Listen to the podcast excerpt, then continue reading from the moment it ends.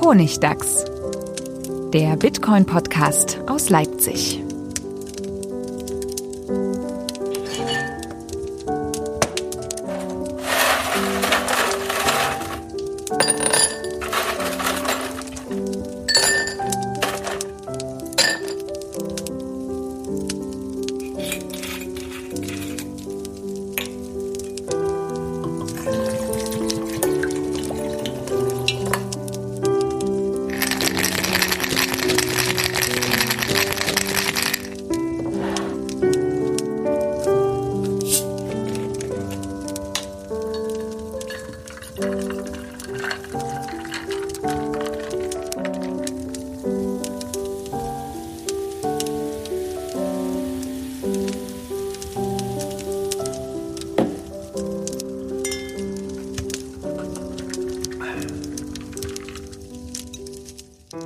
Willkommen zum Honigtags Nummer 50, einer Folge, auf die wir uns seit langem gefreut und vorbereitet haben. Und jetzt ist alles anders, denn äh, anstatt die große Jubiläumsfolge zu machen, hat uns auch hier das Coronavirus äh, einen Grund geliefert, äh, nicht zu feiern, sondern tatsächlich die aktuellen Geschehnisse zu besprechen. Wir werden daher diese Folge wahrscheinlich nicht äh, unser, unser Goodie-Paket verlosen können. Das müssen wir noch mal ein bisschen vorbereiten. Wir werden stattdessen über die aktuellen Ereignisse sprechen und äh, diesmal in einem neuen technischen Setting, weil wir natürlich alle in Heimisolation sitzen, selbst gewählt, nicht äh, Zwangsquarantäne. Deswegen äh, am anderen Ende der Stadt. Hallo Stefan, Hallo. steht die Leitung? Äh, ich glaube schon. Sehr gut. Manuel ist uns auch zugeschaltet vom wieder anderen Ende der Stadt Hallo zusammen. Die Straße runter. Und wir haben dieses Mal einen Gast dabei, der uns äh, bei dem Thema vielleicht den ein oder anderen guten Einblick noch geben kann. Marc Friedrich, hallo. Ja, hallo, servus. Wir haben uns nämlich gedacht, wenn wir hier sprechen über diese äh, gesamte Krise, die es ja jetzt schon offiziell ist, äh, dass wir dann einen äh, Crash-Propheten uns dazu holen. Das ist ja ein Titel, den du dir sogar selbst zu, zu teilen würdest. Ich habe gesehen, du hast mal jemand interviewt von Crash-Prophet zu Crash-Prophet. Ja, der Name wurde mir ja gegeben von der Presse. Ähm, ich bin ja kein Prophet, sondern lediglich ähm, Analytiker und schaue mir halt die Gemengenlage an, versuche die Puzzleteile zusammenzusetzen, in ein verständliches Bild umzusetzen. Und ja, das, was halt gerade passiert, war ja leider absehbar. Und ja, aber gut, ein bisschen kokettieren damit macht natürlich Spaß. Ja, absehbar, das, das ist so ein Punkt. Also wir sprechen über diese Corona-Krise heute, was das alles mit Bitcoin zu tun hat. Aber absehbar war das doch in keinster Weise. Also ich meine, äh, ich, ich habe mich relativ früh, ich weiß nicht, wie es bei euch ist, ich habe mich relativ früh mit diesem Virus beschäftigt, weil ich zu der Zeit, als das ausgebrochen ist, äh, im Dezember war ich ja in, in Nordthailand und ich wusste, dass ich zum chinesischen Neujahr in Phuket sein werde, äh, was ein sehr beliebtes Reiseziel für Chinesen ist zu diesem Zeitpunkt.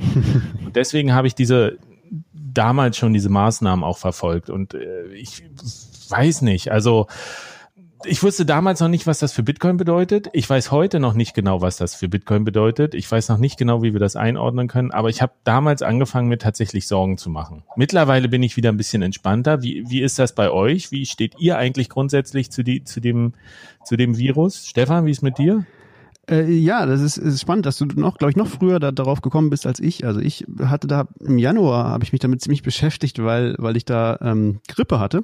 Äh, Mir ging es ziemlich schlecht und ich habe dann gleichzeitig noch ein Buch darüber gelesen über so eine Pandemie, wo irgendwie 99 Prozent der Menschen aussterben, so, also so richtig Ende der Zivilisation und dann habe, kamen diese Nachrichten aus Wuhan und dann habe ich mir noch diese Pandemie-Serie auf Netflix gegeben. Also da war ich so Okay. richtig eingestellt Masochist. auf das, was kommt. Also insofern habe ich dann immer gedacht, ja, ja, weil alle, alle so gesagt haben, ja, monatelang, ja, das ist doch nur die Grippe und so. Ich dachte, hm, wartet mal ab, wartet mal ab. Und insofern, also, aber, aber du hast es offensichtlich ja noch früher geahnt. Aber, aber das würde mich jetzt auch interessieren, was, was du meinst, Marc, inwiefern konnte man das absehen? Also, das, das, das, du hast, du meinst wahrscheinlich mehr die wirtschaftliche, den wirtschaftlichen Crash, oder? Genau, also allgemein natürlich, dass unser Finanzsystem einfach in einem Ungleichgewicht ist, dass das irgendwann in sich zusammenfallen wird wie ein Kartenhaus. Das habe ich damit gemeint, aber auch das Coronavirus, weil die Daten waren ja schon vorher vorhanden. Ich meine, warum hat man 50, 60 Millionen Menschen in, in der Hubei-Region in Quarantäne gestellt? Ähm, da war mir schon klar, wir leben in einer globalisierten Welt und irgendwann werden diese, ähm, ja, diese Viren auch nach Deutschland kommen über Flugzeuge oder Schiffe. Deswegen habe ich, glaube ich, auch schon Ende Januar oder Anfang Februar das erste Video zum Coronavirus gemacht und auch davor gewarnt, dass das natürlich auf die Volkswirtschaft, aber auch für uns als Gesellschaft äh, zukommen wird und dann auch einen Rattenschwanz mit sich ziehen wird, was ja dann jetzt auch letztendlich passiert ist. Das heißt, man hat eigentlich ähm, in der Politik in Europa oder in der westlichen Welt einfach wertvolle Wochen verschenkt, weil es musste eigentlich jedem klar sein, das wird irgendwann alle treffen. Da sind wir uns, glaube ich, einig, würde ich sagen. Ja, wobei, weiß ich nicht. Das ist auch so ein Punkt. Also ich meine, es sind wirklich drastische Maßnahmen, die jetzt gerade äh, aktuell sind mit dieser, es ist keine Ausgangssperre, es ist diese Beschränkung, aber wir leben schon in einem demokratischen, sehr freiheitsliebenden Land und alle Leute bleiben zu Hause und äh, man fühlt sich eingesperrt und bei dir Stefan fährt die Polizei vorm Haus lang und fordert die Leute auf, sich nicht im Park hinzusetzen äh, wie du erzählt hast. Aber also ich finde das schon, es sind schon super krasse Maßnahmen und ich tue mich schwer damit, das zu bewerten, ob wir das eher hätten durchsetzen können. Weil als für mich war es am Anfang auch so dieses chinesische Virus, dieses chinesische Problem, was sie da hatten. Und ich dachte so, na, wenn die das im Land unter Kontrolle kriegen, wo ist denn da das Problem? Die machen ja sehr drastische Maßnahmen.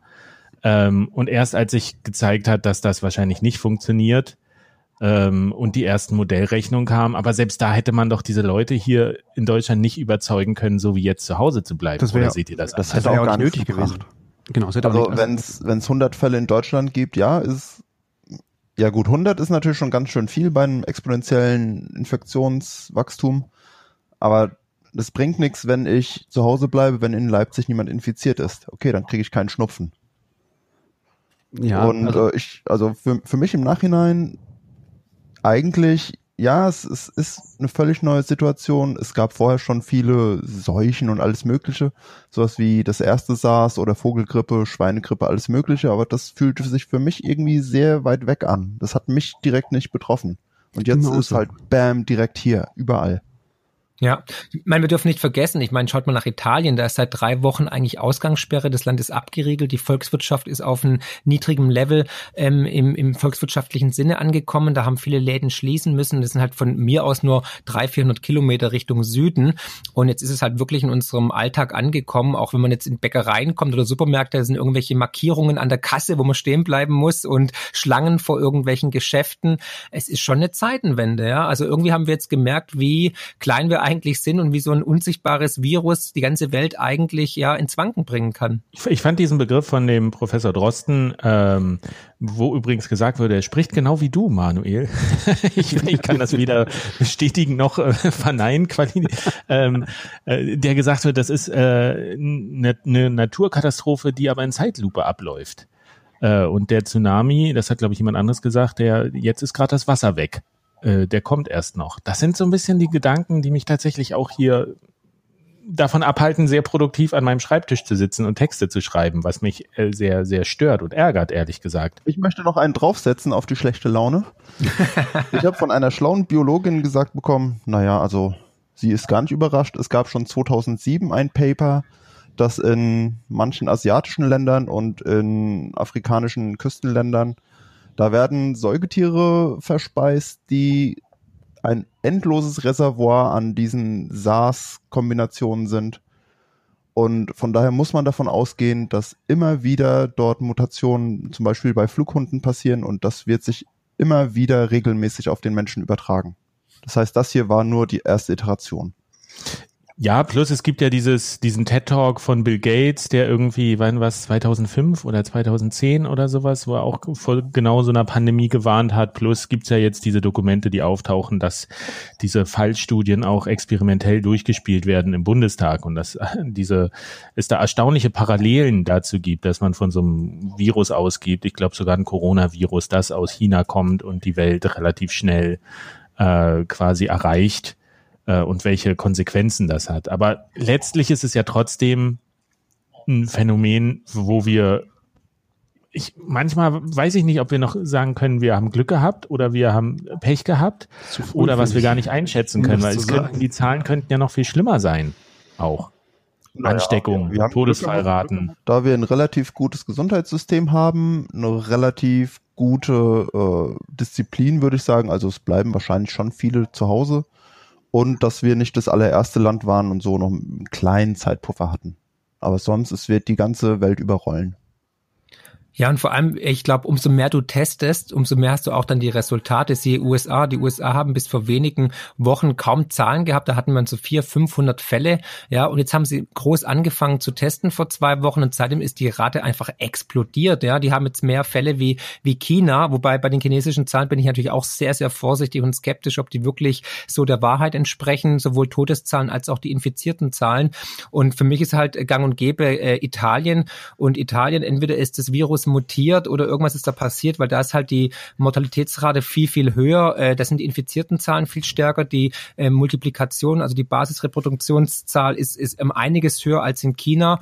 Und siehe da, wenn dann zwei Millionen Tests gemacht werden, wie in den USA, dann hat man auf einmal gleich 80, 90.000 Infizierte. Und ja, deswegen, es ist nicht zu unterschätzen. Und ähm, ich denke mal, umso mehr getestet wird, umso mehr wird dieses Virus auch äh, gefunden, weil ich, wenn wir vier das irgendwie bekommen würden, würden wir es entweder gar nicht merken oder wir hätten vielleicht eine leichte Erkältung. Ne? Aber gefährlich ist es ja halt vor allem für die älteren Herrschaften in der Gesellschaft oder halt für Vorgeschädigte. Und ich denke mal, wir haben den Peak noch nicht erreicht, weil wir waren noch fröhlich, als die Welt schon sich im, im Osten der Welt ähm, abgeschottet hat und die Grenzen geschlossen hat, waren wir noch schön irgendwie in Südeuropa äh, Skifahren in, in Österreich und in der Schweiz und haben noch Fasching gefeiert und Karneval. Ne? Und deswegen dauert es ja bis zu 27 Tagen mit der Inkubationszeit und das halt asymptomatisch ist, ja, ist es ja auch fies, weil du erkennst ja gar nicht, ob du die Symptome hast und trotzdem kannst du ähm, den, den Virus verteilen. Und deswegen denke ich mal, März, April wird noch sehr, sehr spannend.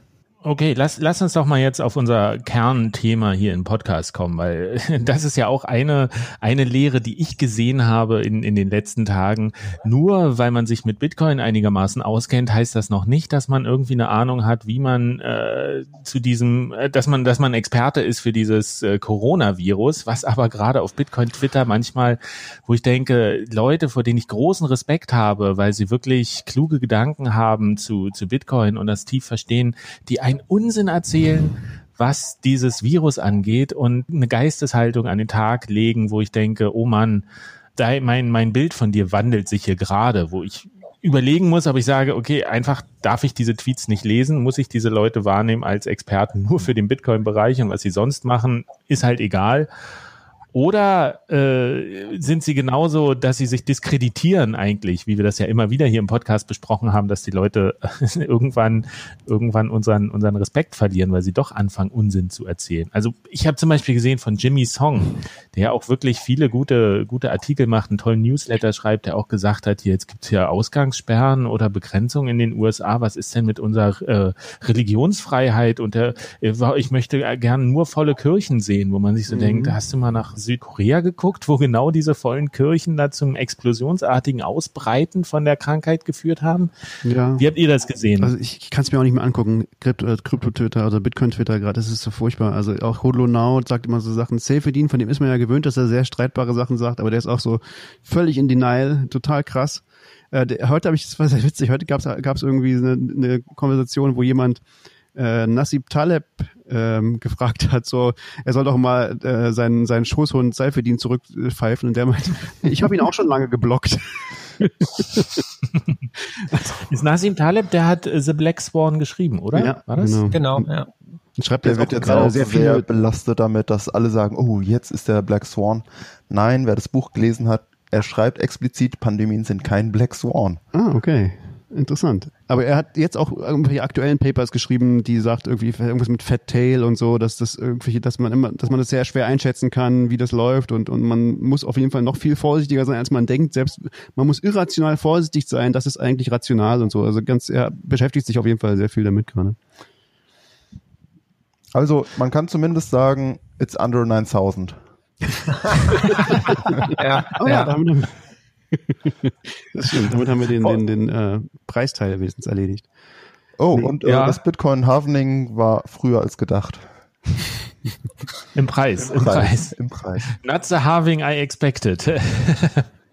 Aber darüber müssen wir auch reden, diesen Kursrutsch, ja. der viele überrascht hat in der. Hat er euch überrascht, dass Bitcoin so runtergegangen ist, äh, als alle anderen Märkte auch so gecrashed sind? Ja, teilweise. Ich hatte im Buch ja eine Investment-Matrix, wo ich ja auch dann beschrieben habe, wie sich Investments, also Assetklassen entwickeln in einer Deflation, Inflation, Währungsreform, Boom und so weiter.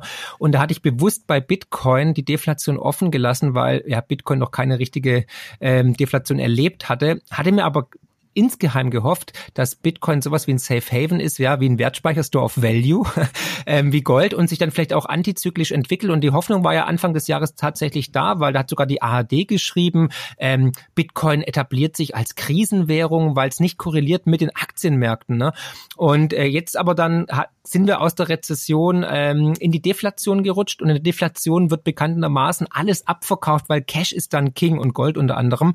Und dann wurde halt Öl verkauft, Silber verkauft und dann halt wurden halt auch Cash, ähm, ähm, also wurden auch Bitcoin-Kontingente liquidiert, weil dann halt einfach Cash King ist und die Leute halt alles verkauft haben wegen wahrscheinlich Margin Calls. Und dahingehend, ähm, ja, ging es dann halt kräftig runter, 40, 50 Prozent. Das war schon hart. Aber letztlich dann doch auch ja nicht überraschend.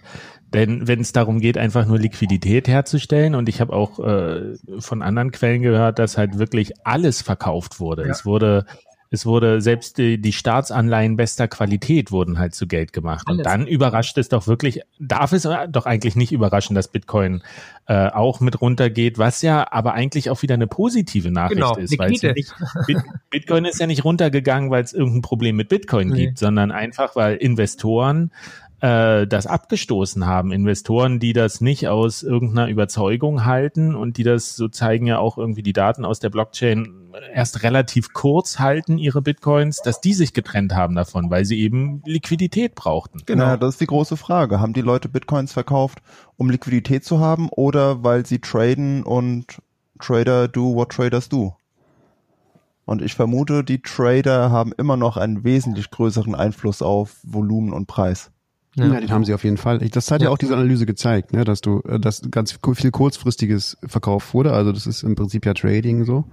Ähm, was ich aber auch eine spannende, äh, spannende Frage finde, die ja danach auch so ein bisschen diskutiert wurde, ist ja, ähm, ist das nicht so ein bisschen der sozusagen die die die die Schattenseite der institutionellen Anleger, die jetzt da sind, ne, die natürlich auch äh, sich verhalten, wie alle sich verhalten, also wie wie ähm, wie die Wirtschaft sich halt verhält und auch im, im Notfall erstmal verkauft, ähm, weil das ist eben scheinbar jetzt doch so, dass, dass das institutionelles Geld in Bitcoin da ist und damit verhält es sich halt auch mehr wie der, wie der Gesamtmarkt, oder? Oder wie seht ihr das? Na, das wird doch ja. super, wenn die institutionellen Anleger so ein bisschen doof und äh, altbacken sind, dann können wir denen doch die Bitcoins nehmen, günstig. Wir Wenn Trader. Ja, ich weiß nicht. Ja. Das ist so ein bisschen die Krux an dem ganzen Thema, dass das ja immer darauf gehofft wurde und hingearbeitet wurde, dass dass Bitcoin endlich auch so für institutionelle Anleger da ist, weil dann der Kurs hochgeht, der Wert hochgeht und das natürlich auch viele Konsequenzen mit sich bringt. Aber dann ist eben die Schattenseite davon, dass Bitcoin wie so eine Standard-Anlageklasse auch behandelt wird dann und dann im, im in so einem Fall eben auch einfach abgestoßen wird und vielleicht auch in sehr, sehr großen Mengen. Und ich weiß nicht, also meine Portokasse ist nicht groß genug, um das aufzufangen, diese, diese billigen Bitcoins. Das ist, ähm, ich weiß nicht, wie das bei euch ist. Äh, aber das ist, ich finde, das, das zeigt auch so ein bisschen das Dilemma dieser von Bitcoin zu dem gewissen Stand. Also Bitcoin ist ja ein riesen Lernprozess. Das wird uns, glaube ich, jetzt nochmal so klar, dass wir dass wir gewisse Sachen einfach nochmal in Frage stellen müssen, die wir immer dachten, das ist cool oder die haben wir noch nicht oder die haben bestimmte Leute noch nicht zu Ende gedacht. Also ich weiß ja, ich erinnere mich, dass Andreas Antonopoulos, der hat irgendwie gesagt, äh, weil der irgendwie Berater ist bei dieser Chicagoer Firma, die da mega äh, die auch Anteile, ich glaube, der, der gehört die New York Stock Exchange, wie heißen die, CME Group oder ja, so? Ja, genau. Äh, und der hat ja auch gesagt, ihr wisst gar nicht, wie viel Geld darauf wartet, in Bitcoin reinzufließen. Und es war so, yeah, toll, der, der Kurs wird so hochgehen. Aber genau das ist eben die Schattenseite. Wenn dieses Geld reinfließt, dann kann es eben auch ganz schnell wieder rausfließen, wenn das Leute sind, die das nur als äh, Anlageklasse benutzen Oder wie siehst du das, Marc? Ja, absolut, klar. Die Volatilität wird dann zunehmen, wenn die professionellen Investoren da reingehen. Die sehen es halt nur als ein Mittel zum Zweck, um Performance zu bekommen. Die Frage ist natürlich auch, ob nicht die jetzt sogar bei diesen niedrigen Preisen zugeschlagen haben, weil die auf so eine Kaufgelegenheit gewartet haben, um antizyklisch einzusteigen. Aber Fakt ist tatsächlich, wenn die großen Player reinkommen, wird das Ganze natürlich noch viel mehr sich bewegen, weil wenn da so ein Fonds drin ist mit ein paar Milliarden, wir dürfen nicht vergessen, Bitcoin ist immer noch 130, 140 Milliarden Dollar schwer ist ein Witz für manche Fonds, ja. Das machen die an einem Tag Umsatz. Dann kann es gut sein, wenn die dann mal ein Paket abstoßen mit 20, 30 Milliarden, dass sie den, den, den ganzen Kurs manipulieren können in die Richtung, in die sie es vielleicht sogar wollen. Und das ist die große Gefahr, die da besteht, wenn dann die professionellen Player ins Spiel kommen. Deswegen wird es ja auch in der Bitcoin-Szene mit skeptischen Augen begutachtet. Ja, hoffentlich. Also ich hoffe, dass das mit skeptischen Augen begutachtet wird, weil ich, wir sind wieder bei diesem Punkt, den äh, Jörg Platzer gesagt hatte, den wir auch häufiger gesprochen haben, Mass Adoption my ass. ja. Das einzige, das einzige, was doch Bitcoin stabilisieren kann und verhindern kann, dass äh, so einzelne Player, die so ein mega Marktvolumen haben, den Kurs äh, in die Achterbahn schicken, ist doch, indem die Verteilung möglichst groß ist, indem gar nicht jemand, ein einzelner Player so viele Bitcoins haben kann. Aber davon sind wir auch noch weit entfernt. Ja, komplett. Also meiner Ansicht nach klar. Ähm, ähm, es soll ja ein demokratisches System sein, ne? Und ich habe ja im Buch auch aufgerufen, dass jeder auch nur 50 Euro investieren sollte, jeder eine Fullnote machen sollte, damit das ganze System stabilisiert wird. Aber sind wir doch mal ehrlich, wenn da die großen Winkelfossbrüder äh, da irgendwie einsteigen mit ihren Millionen, dann ist, sind wir natürlich dagegen kleine Fische und die können den Markt natürlich manipulieren, wie sie möchten. Und auch mit, mit Kontrakten, also mit äh, Hebelprodukten, mit Leerverkäufen. Also wir wissen doch alle, dass der Bitcoin-Preis teilweise teilweise auch manipuliert wird von den großen Playern, um halt günstig wieder einzusteigen oder halt irgendwas in ihrem Ermessen dann zu manipulieren, damit sie irgendwie einen Reibach daraus machen. Und das schreckt die Leute natürlich ab, auch so ein Plunge, ja, zum 40, 50 Prozent. Äh, alle freuen sich dann drüber und sagen, guckt, Bitcoin ist doch irgendwie doof und ähm, ist kein Investment und viel zu unsicher und viel zu volatil. Also so viel Häme, die man sich dann anhören muss. Und es schadet natürlich auch der Reputation. Aber mittel- bis langfristig äh, bin ich positiv gestimmt, weil, sind wir mal ehrlich, äh, Bitcoin ist einfach noch relativ jung mit elf Jahren. Ne? Es ist eine neu, komplett neue Assetklasse und die meisten kennen sich damit nicht aus. Ich meine, wir sind hier im kleinen Kreis, das ist fast schon eine, eine Elite, aber 99,9 Prozent da draußen haben von Bitcoin null Ahnung. Die assoziieren damit nur äh, Darknet, was Negatives, Schwarzgeld, Drogen und ähm, Steuerhinterziehung. Ja, guter Punkt. Also es ist auch einfach ein, ein unreifer Markt. Ne? Es ist ein kleiner Markt und, und ein, ein, ohne, ohne Regeln halt auch, äh, in dem, in dem ähm, äh, Manipulation halt einfach ist, wenn man die nötige Liquidität hat. Ne? Und das, das ist ja auch so ein Punkt, den ich, wenn ich das richtig gelesen habe, ich habe mir mal dein Buch, äh, der Crash die Lösung, ein bisschen älteres Buch angeguckt. Äh, du bist ja scheinbar auch durchaus mehr für, für Regeln für Märkte, oder? Ja, natürlich, klar. Also wir sehen doch, also ich bin momentan, also ich meine, allgemein bin ich natürlich ähm, überzeugter Kapitalist, ja. Das heißt, eigentlich sollte der Markt alles regeln, aber in einem Segment darf man den Markt nicht sich selbst überlassen, das ist in der Finanzbranche, weil die Finanzbranche einfach dazu neigt, in, sich in Exzessen zu ergeben und spekulativ auf Kosten der Allgemeinheit zu zocken, für dann die, wir alle, wir Steuerzahler weltweit haften müssen, weil nennen wir bitte eine Branche weltweit, die machen und tun und lassen kann, was sie möchte, außer außerhalb von Recht und Gesetz steht. Und wenn sie sich verzockt, dann sagen sie einfach, hey, stopp, wir sind systemrelevant, ihr, die Allgemeinheit, müsst für uns zahlen. Jahrzehntelang wurden Gewinne, die pervers waren, ja, äh, privatisiert, aber sobald schief läuft, dann rufen sie nach äh, Sozialisierung und wir alle müssen dann dafür haften und das ist ein Unding. Und es hat halt die Finanzbranche geschafft. Ne? Man hat sich praktisch erpressbar gemacht und die Politik ist dem gläubig hinterhergefolgt und sagt ganz klar, okay, wir müssen die systemrelevanten Institute, Versicherungen, Banken, Hedgefonds natürlich im Notfall stützen mit Steuergeldern verändern. Und deswegen haben wir auch diesen drastischen Vertrauensverlust in die Systeme, in die ähm, Institutionen und sehen wir ja auch das Erstärken von Parteien an den Rändern. Also all das hängt ja miteinander zusammen. Und ja, ich würde sagen, man muss die Finanzbranche radikal kontrollieren, weil da kommt das Schlimmste im Menschen hervor, nämlich die pure Gier, was eine Todsünde ist. Starkes Statement. Harte Worte, aber ich, ich würde vielleicht sogar noch ergänzen, dass die Ausführungen, die du machtest, äh, machtest hier, äh, die Elite, die sich bereichert, das könnte man auch über die FIFA und das IOC Natürlich. und sowas. Das würde vielleicht auch ganz gut passen. Natürlich, und vielleicht ja. kann man auch die Produktion von Gesundheits, äh, vom Gesundheitswesen und äh, jetzt nötigen Mitteln nicht dem freien Markt überlassen. Also nicht nur die Finanzbranche äh, kontrollieren. Naja, aber die Finanzbranche ist schon deutlich krasser entkoppelt als alles andere. Die hat ja fast keine Berührung mehr mit der realen Wirtschaft, wo irgendwelche Dinge produziert und verschoben werden. Null, null. Zum Beispiel, es wird 84 mal mehr Gold an den Papiermärkten gehandelt, als überhaupt existiert. Ja, ähm, 38 mal mehr Kaffee und so weiter. Also es ist alles nur noch pervertiert und gehebelt und es hat mit der Realwirtschaft nichts mehr zu tun. Und da werden wirklich Trillionen äh, oder Billionen ähm, ähm, rumgeschleust und wir alle gucken da nur zu und sind völlig machtlos. Und ich bin ganz bei dir, äh, Friedemann, ich sehe es genauso. Ähm, das schwächste Glied in der Kette ist immer der Mensch, weil wir sind natürlich ähm, korrumpierbar, wir sind emotional, wir ähm, mögen den Klüngel, Sympathie, Antipathie. Das heißt, da muss man irgendwie eine Lösung für die Zukunft finden, weil sobald jemand in einer wichtigen Schalt- und Machtposition ist, versucht er immer nach seinem eigenen ähm, ja, Vorteil zu suchen, zum Nachteil der Allgemeinheit. Und es ist egal, ob in Politik, beim IOC, beim DFB oder selbst, was weiß ich, beim, beim Honigdachs-Podcast. was soll das heißen? Spaß, Spaß. Nein, wir müssen, müssen, müssen uns alle in, in Frage stellen diesbezüglich. Und da glaube ich einfach, dass sowohl die Blockchain-Technologie, aber auch Bitcoin natürlich eine Riesenchance sind. Ich weiß, es war das böse Wort, ja, ihr mögt es nicht. aber ähm, ähm, ich glaube tatsächlich, wir stehen jetzt vor diesem Paradigmenwechsel und vor dieser Zeiten, wenn die ich im Buch ja berichtet habe, dass wir mit der kommenden Krise Krise, mit dem kommenden Crash ähm, gezwungen sind, neue Wege zu gehen. Äh, meinst du mit kommendem Crash der jetzt oder ein späterer?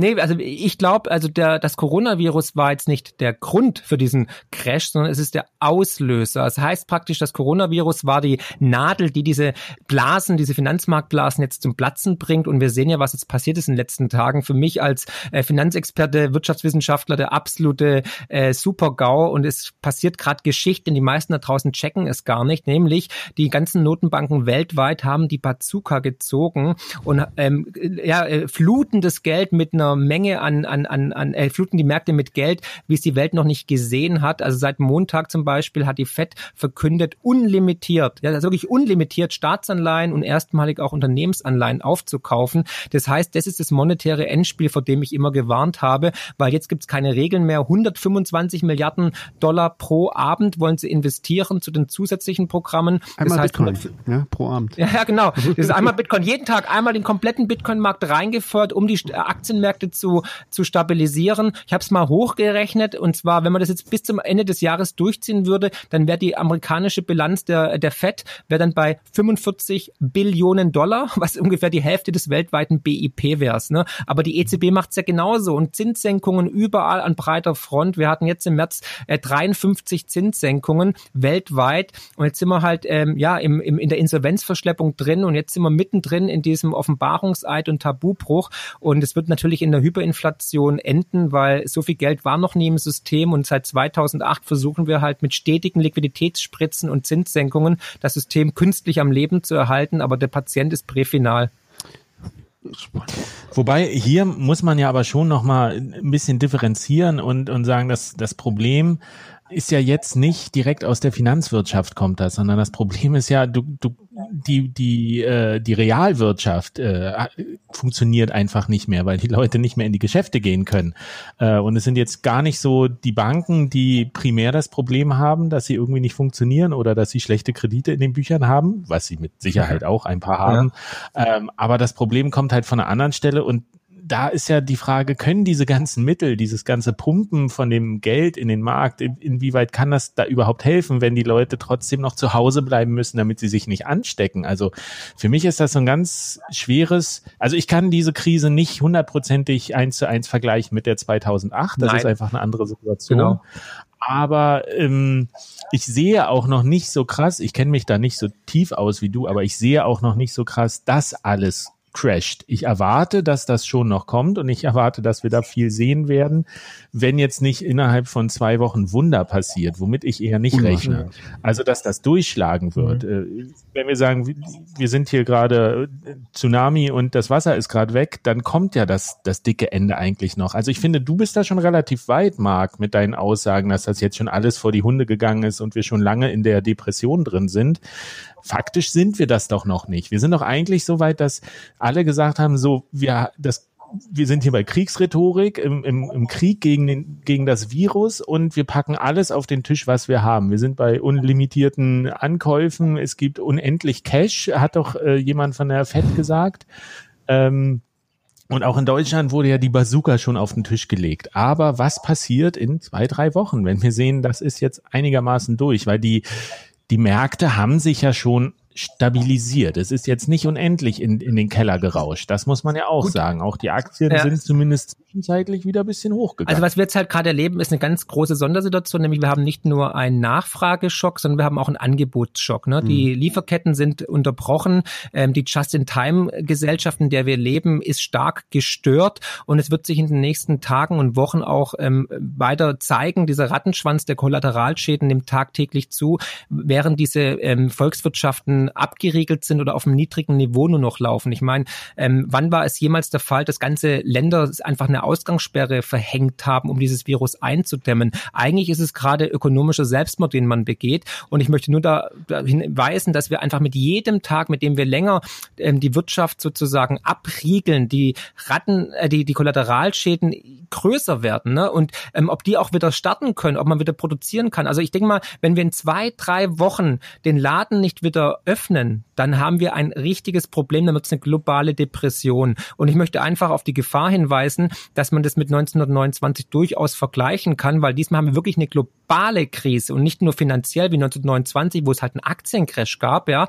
Und wir alle wissen, was daraus entstanden ist. Und vielleicht erleben wir gerade eine Zwischenerholung durch das Pumpen der Notenbanken. Aber man hat halt seit 2008 eine Art Insolvenzverschleppung betrieben und die Ungleichgewichte dieser Krise, die das Finanzsystem geschwächt haben, sind ja schon viel älter, weil seit 30 Jahren machen wir nur im Fiat-Geldsystem eins. Sobald eine Krise kommt, werden Zinsen gesenkt und die Schleusen werden geöffnet und die Märkte werden mit unendlich viel Liquidität ähm, irgendwie am Leben erhalten, um das Geldkarussell am Laufen zu halten. Und jetzt sind wir halt wirklich im Endspiel. Ich habe es im Buch ja prognostiziert. Es wird Helikoptergeld kommen. Man wird wieder noch mehr Geld in die Hand nehmen, unendlich viel Geld in die Hand nehmen. Und das sind wir jetzt. Und jetzt gehen langsam die, die Instrumentarien der Notenbanken gehen aus. Die sind völlig desperat, haben keine Lösung mehr, weil im bestehenden System gibt es keine Lösung. Das Einzige, was sie jetzt halt machen, ist wahrscheinlich bald Negativzinsen und noch mehr Geld reinzupumpen, damit man irgendwie versucht, den Laden am Laufen zu halten. Und die Ernsthaftigkeit ist, glaube vielen noch gar nicht bewusst, weil ähm, dieser Rattenschwanz, den wir gerade sehen bezüglich Kollateralschäden in, in der finanziellen Hinsicht, ja, also Aktienmärkte, aber auch äh, Realwirtschaft, aber auch gesellschaftlich. Das heißt, wir werden Kurzarbeit sehen, Arbeitslosenquoten und die Arbeitslosenzahlen gestern aus den USA waren äh, für mich ein Schocker.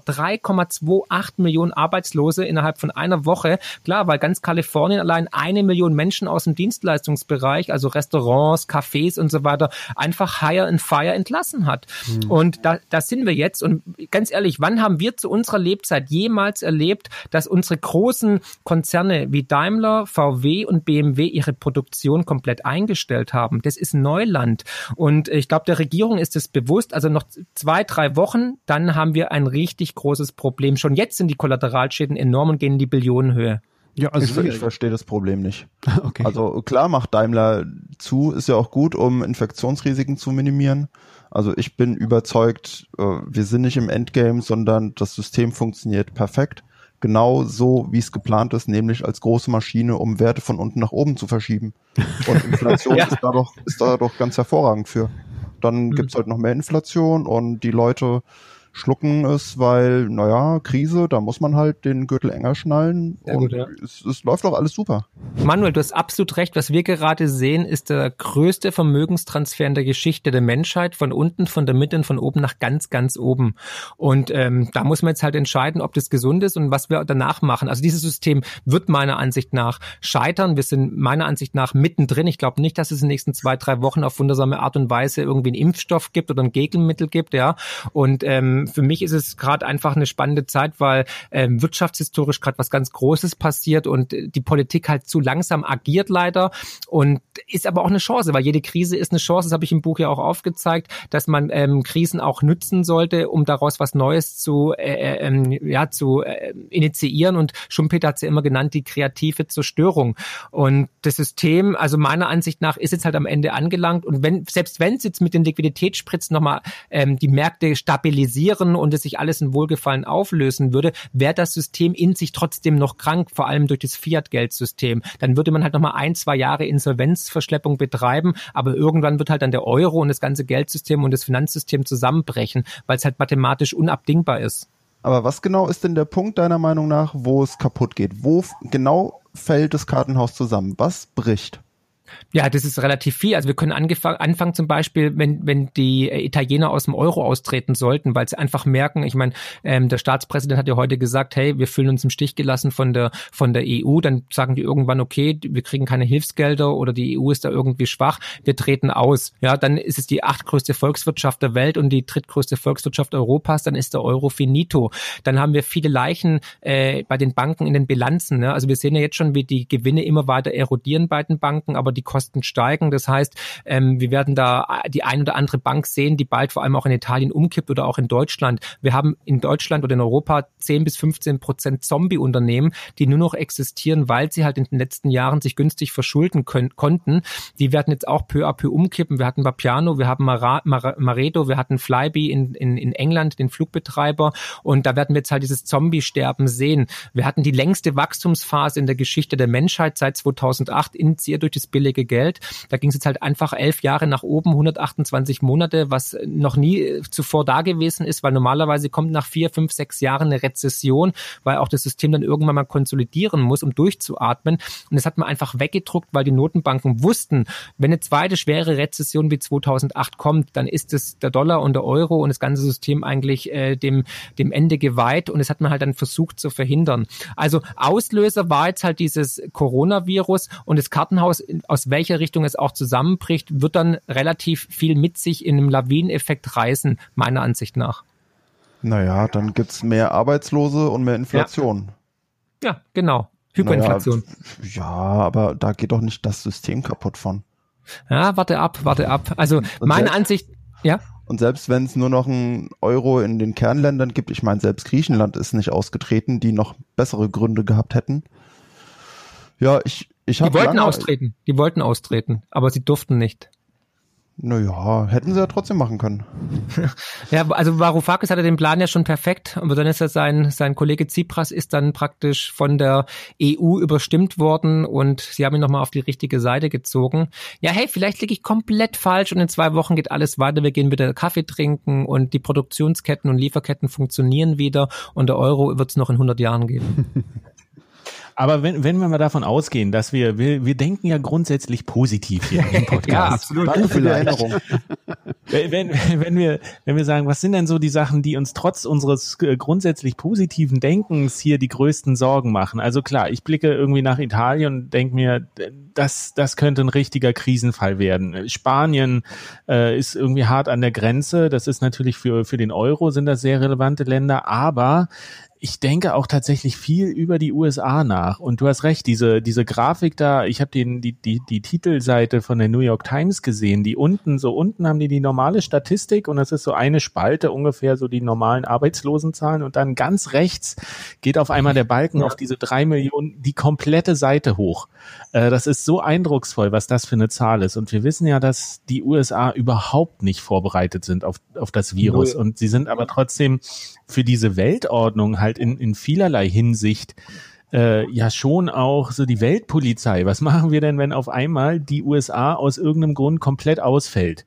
Und ich halte das jetzt nicht mehr für eine krasse Verschwörungstheorie, sondern dass die USA sehr lange erstmal mit sich vielleicht beschäftigt sind im besten Fall. Wie kann das diese gesamte geopolitische Weltordnung vielleicht erschüttern, wenn gerade auf der anderen Seite jetzt China sagt, okay, wir haben es einigermaßen im Land unter Kontrolle gebracht und wir können uns jetzt darauf konzentrieren, irgendwie wieder uns zu regenerieren. Wir lassen keinen mehr rein, machen alle in strenge Quarantäne, plus exportieren jetzt unsere Ärzte und unsere Medizinmittel irgendwie in die ganze Welt und äh, gleichzeitig äh, bauen wir unsere digitale Währung jetzt auf. Und im Zollzoll hat China auch noch eine ganze Menge an US-Dollars um noch ein bisschen zu drücken. Das sowieso. Naja, gut, die werden ja weginflationiert. Das ist ja jetzt nicht das Problem. Aber ich weiß nicht, bin, bin ich da so in der Verschwörungsecke oder seht ihr das auch tatsächlich als reales äh, Phänomen, was uns begegnen könnte? Also ich denke, dass das, das ist alles total plausibel. Ich lese schon echt lange so mit meinen bescheidenen Mitteln über die große Wirtschaft. Mein größtes Problem an diesen ganzen Verschwörungstheorien ist, dass es einfach noch nicht passiert ist. Es rufen seit Jahrzehnten die Leute, guck mal da der Graph, guck mal da die, die Geldsummen und guck mal die Diskrepanz hier und dort und alles rauscht mit Vollgas gegen die Wand, aber ist einfach noch nicht passiert. Mittlerweile bin ich irgendwo resigniert und denke, ja, das wird noch sehr, sehr lange so weitergehen. Und das macht mich sehr optimistisch. Du bist der Kontraindikator. Genau deswegen wird's jetzt crashen. Nein, es ist tatsächlich so. Klar, ich meine ganz ehrlich, ähm, ich habe ein Buch geschrieben 2014, es hieß der Crash ist die Lösung. Damals habe ich ganz klar gesagt, es ist ähm, nicht äh, in Zeit zu bemessen, wann der Crash kommt. Die Frage ist nicht ob, sondern lediglich wann. Und damals war mir noch nicht ganz klar, wie viel ja, Schmerzen die Notenbanken bereit sind, auf sich zu nehmen, wie viel Liquidität sie ins Finanzsystem ähm, hinein initiieren. Und es waren gigantische Summen. Also die drei großen Notenbanken haben 15 Billionen Dollar reingepumpt, um den Laden zu retten. China hat die ganze Welt aus der Rezession ebenfalls rausgeholt mit einem gigantischen Konjunkturprogramm. Aber ein zweites Mal ist das nicht möglich. Und ich bin ganz bei Friedemann. Wir erleben gerade einen Paradigmenwechsel meiner Ansicht nach und wir werden in wenigen Wochen wahrscheinlich schon in einer anderen Welt aufwachen und äh, diese Veränderungen finden immer statt. Das sind Transformationen, das sind Zyklen und ich bin großer Freund von Zyklen, weil die bestimmen die Natur, die bestimmen den Kosmos und das Universum, ob jetzt äh, Tag oder Nacht, äh, äh, Sommer oder Winter oder jung oder alt, Leben und Tod, das gehört dazu und so haben wir halt auch Zyklen im Konjunkturzyklus, also Geschäftszyklus, aber auch im Parteienzyklus und äh, in jeglicher Hinsicht. Und jetzt muss man halt überlegen, wo stehen wir momentan momentan? Man kann überlegen, äh, ist der Immobilienmarkt gerade äh, in der Boomphase oder eher auf dem abschwächenden Ast? Ich glaube, wir sind uns alle einig, die Boomphase ist vorbei beim Aktienmarkt genauso. Und wo steht der Bitcoin? Ist der jetzt beim, kurz vorm Aufschwung oder ist der gerade im Tal der tiefen Depression? Und so kann man sich alles herausziehen und in Zyklen erklären. Und jetzt erleben wir halt einfach einen großen Wandel in der Gesellschaft und diesmal halt nicht nur in der Wirtschaft, sondern halt auch politisch und gesellschaftlich. Und ähm, wir werden große Veränderungen leben. Ich bin ganz bei Friedemann. Dieser Chart mit den Arbeitslosenzahlen in den USA. Das ist exponentielles Wachstum, ja, der wirklich der höchste, der stärkste Anstieg, den es jemals gab. Ähm, und es wird sich in den nächsten Wochen wohl weiter so entwickeln, weil immer mehr Staaten natürlich Ausgangssperre verherren, äh, ver, verordnen. Und die Frage ist natürlich, was passiert, wenn Trump sagt, okay, USA, Lockdown, Shutdown oder genauso in, in Deutschland? Dann haben wir die zwei größten Volkswirtschaften der Welt, die einfach mal kurz ähm, ja, den Stecker ziehen und es wird natürlich Implikationen auf die ganze Welt haben und aufs Wirtschaftswachstum haben. Ja. Hört ihr mich eigentlich jetzt wieder? Geht's wieder Ja, ziemlich rauschig. Ich glaube, du bist schon im Crash. Ich bin wohl, ich bin, ja, die, die, das Internet ist der erste, das erste Opfer. Ja. Oh nein, nicht das Internet. Ja. Du hast zu kritisch berichtet. Du wirst hier direkt on air zensiert. Also klar, alles wird irgendwann, alles hat seine Zeit und alles geht irgendwann den Bach runter und sogar das äh, Great Britain Empire ist irgendwann wieder kollabiert was damals wahrscheinlich absolut unvorstellbar war, es war über die Hälfte der Welt so ungefähr. Mhm. Ja, aber nur, weißt du, nur weil wir keine Krisen kennen und uns nicht vorstellen können, heißt es nicht, dass es nicht passiert. Es ist halt nichts in Stein gemeißelt. Also auch unser Wohlstand ist nicht in Stein gemeißelt. Ich meine, vor 70 Jahren lag ja alles in, in Schutt und Asche. Damals hätte sich keiner äh, vorstellen können, dass danach Deutschland den größten Wohlstandseffekt in seiner Geschichte erleben würde. Und äh, ja, dieser Wandel, also Krisen sind auch immer wichtig als eine Art Katharsis und als eine Art Katalysator für Neues, für, für einen Wohlstand. Ja, und wenn man die Vergangenheit schaut, 1789 äh, war die französische Revolution auch der Vor Vorbereiter für die industrielle Revolution. Und so ist es halt auch mit Krisen immer in der Menschheit, weil der Mensch lernt halt durch Scheitern. Und ich bin mir sicher, die Welt wird sich auch nach dieser Krise weiterdrehen. Ich bin da absolut optimistisch und dieses Mal haben wir auch tolle ähm, Vehikel, um die Zukunft noch besser zu gestalten. Ja, ob das dann jetzt irgendwie künstliche Intelligenz ist oder von mir aus auch das böse Wort Blockchain oder Bitcoin, sei mal dahingestellt. Aber Fakt ist ja, ähm, wir, wir lernen durch Krisen und das ist auch gut. Try and Error. Also was sich jetzt zumindest gezeigt hat, Bitcoin ist aktuell zumindest keine geeignete Krisenwährung. Ja, naja, das wird, da, das würde ich gar nicht mal so sagen. Also es ist natürlich gecrashed, äh, auch, aber auch nicht so viel mehr als jetzt zum Beispiel S&P 500 oder so. Und, aber es, also das waren im Wesentlichen zwei Tage, an denen es gecrashed ist. Und seitdem geht es eigentlich nach oben. Also schon wesentlich länger als die anderen klassischen Märkte ist ja Bitcoin im Moment sehr stabil und die Tendenz eher positiv. Wie erklärt ihr euch das? Und es ging vor allen Dingen hoch, es ging vor allen Dingen hoch, äh, bevor alles andere hochging, wo so ein bisschen die Hoffnung ja aufkeimte, dass es vielleicht, es ist zwar nicht komplett unkorreliert, aber vielleicht könnte doch so eine leichte Entkopplung stattfinden, dass während alles andere noch crasht, die erste Hoffnung schon wieder in Bitcoin äh, gesetzt das wird. Das wird auch kommen. Also ich bin davon überzeugt, umso mehr Geld die Notenbanken drucken, was ja praktisch das Ganze inflationiert und auch vielleicht in der Hyperinflation endet, ja, umso mehr werden die Menschen nach Sicherheit schauen und dann braucht man als Gegengewicht, als eine Art Lebensversicherung für seine Kaufkraft, für sein Vermögen, für sein Geld äh, durch die Natur oder durch die Mathematik limitierte Werte. Und da bietet sich natürlich neben Gold und Silber halt auch Bitcoin an. Und immer mehr Menschen erkennen Bitcoin. Ich habe ja im Buch ein ganzes Kapitel zu Bitcoin geschrieben, habe dann auch erstmalig in deutscher Sprache ähm, das Dr. Flow Model von Plan B ähm, mit Erlaubnis abdrucken dürfen. Und ähm, ich habe dann auch angeboten den Leuten, weil viele, die auch in der Honorarberatung sind, sagen natürlich, ach, wie kann ich den Bitcoin kaufen? ist mir viel zu kompliziert. Ich, ihr wisst ja, Mass Adaption, My Ass und so, ja, ähm, kommen nicht damit klar. Und dann haben wir gesagt, okay, komm, wir schicken euch eine Anleitung und wir haben bis heute knapp 7000 E-Mails bekommen von ähm, Rita Müller und Frank Müller und, und Meyer. Also wirklich von Leuten, die nichts mit Bitcoin am Hut haben, aber die einfach gesagt haben, hey, ich beschäftige mich damit und ich kaufe jetzt mal für 50 Euro Satoshis. Ja, hey, cool, klar. Ja, finde ich auch. Finde ich super. Ihr schickt denen dann eine Anleitung oder was macht ihr dann? Ja, wir schicken denen einfach die, eine Anleitung, also seriöse Marktplätze und äh, wie man das am sichersten verwahren kann mit einem Ledger und äh, ja, also was man halt nicht machen darf, wie wichtig der Public, äh, der Private Key ist und äh, einfach erklärt in einfachen Worten, was ist Public Key, was ist Private Key, was der Nachteil ist, wenn das bei einem Marktplatz oder bei einer Börse liegt, welche Börsen sind überhaupt wirklich äh, seriös und so weiter, ja. Also da haben wir halt einfach eine Hilfestellung geliefert, eine Anleitung geschickt, weil sonst gehen die irgendwie zu BitClub oder irgendwie zu irgendwelchen unseriösen kleinen italienischen Börsen, die am nächsten Tag hops gehen oder wo die, wo die Leute dann mit den, mit den Coins abhauen und dann empfehlen wir halt, was ich, Kraken oder halt äh, von mir aus auch bitcoin.de und so weiter, äh, halt seriösere Plattformen, ne? Das finde ich toll, finde ich sehr gut, dass ihr das macht. Also es, ist, macht, machst du das öffentlich oder macht ihr das öffentlich auch diese, diese Materialien oder ist das nur für Leute? Ja klar, kann jeder, kann jeder eine E-Mail schicken, äh, schicken wir gerne raus. Ich meine, eure Zuhörer würden es nicht benötigen, aber natürlich machen wir das öffentlich. Und wie gesagt, durch das Buch allein 7000 Stück, das ist schon mal sehr, sehr gut. Wir haben jetzt knapp 140.000 Bücher verkauft und da ist es schon eine ziemlich gute Conversion Rate. Und auch ansonsten, na klar, in unserer Kundenberatung, da haben wir ja auch von bis alles dabei. Und das äh, jedes Mal sagen wir zu Diversifikation ein nicht korrelierendes Investment einfach ein, zwei, drei, vier, fünf Prozent vom, vom, vom Geld, vom Vermögen in, in äh, Bitcoin investieren, weil es einfach viel mehr Upward Potential hat, wie irgendwie jetzt Aktien oder Immobilien, die halt schon am Ende ihres Zyklus sind. Naja, das ist ja auf jeden Fall ein spannendes äh, Konzept. Also man kann ja auch, es gibt ja dieses, dieses berühmte Portfolio 1% Bitcoin und 99% Cash. Genau. Schlägt ja alles. Also schlägt ja. Ja, ist so. Ist so. Und S&P 500 und alles. Ja. Ja, und meiner Ansicht nach ähm, wird es halt in Zukunft auch so sein. Also ich bin da sehr, sehr positiv gestimmt. Ich meine, ich habe auch im Buch beschrieben, wie ich zu Bitcoin gekommen bin, 2011 und 13. Und ähm, ich glaube einfach an Bitcoin. Ich glaube, das ist eine gigantische Chance für die Menschheit und für ein faireres, demokratischeres System. Und ich glaube, es hat viel Positives in sich. Es ist ein Geschenk des Himmels eigentlich, ja.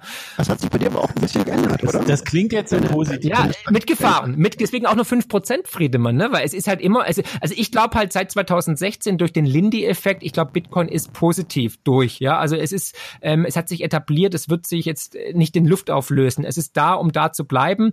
Und ähm, es müsste schon viel passieren, damit dieses großartige Experiment scheitert. Aber die Chance besteht immer, das sage ich auch immer. Es gibt immer Chancen und Risiken, alles hat zwei Seiten. Und auch Bitcoin hat Nachteile, wissen wir alle. Es skaliert nicht richtig, ähm, äh, es wurde schon gehackt, also vielmehr die, die Börsen wurden gehackt, ja. Es ist schwierig in der, in der Handhabung, ja, hier mit Ledger oder Electrum oder irgendwas mit diesen ganzen Wallets und so. Ich meine, für die Massenadaption ist es noch nichts, aber ähm, ich bin ja auch wie bei Banken und ja, ich habe auch der ersten Sparkasse gesagt, die Sparkasse, die es wirklich schafft zu sagen, hey, ihr könnt bei uns Bitcoin kaufen, ihr könnt sie bei uns in einem digitalen Sparkassenschließfach lagern und wir versichern sogar noch, die wird hier den Markt komplett aufrollen und gewinnen. Hat ja gut funktioniert. Hat bisher noch ja, die sind dabei, die sind dabei, warte ab.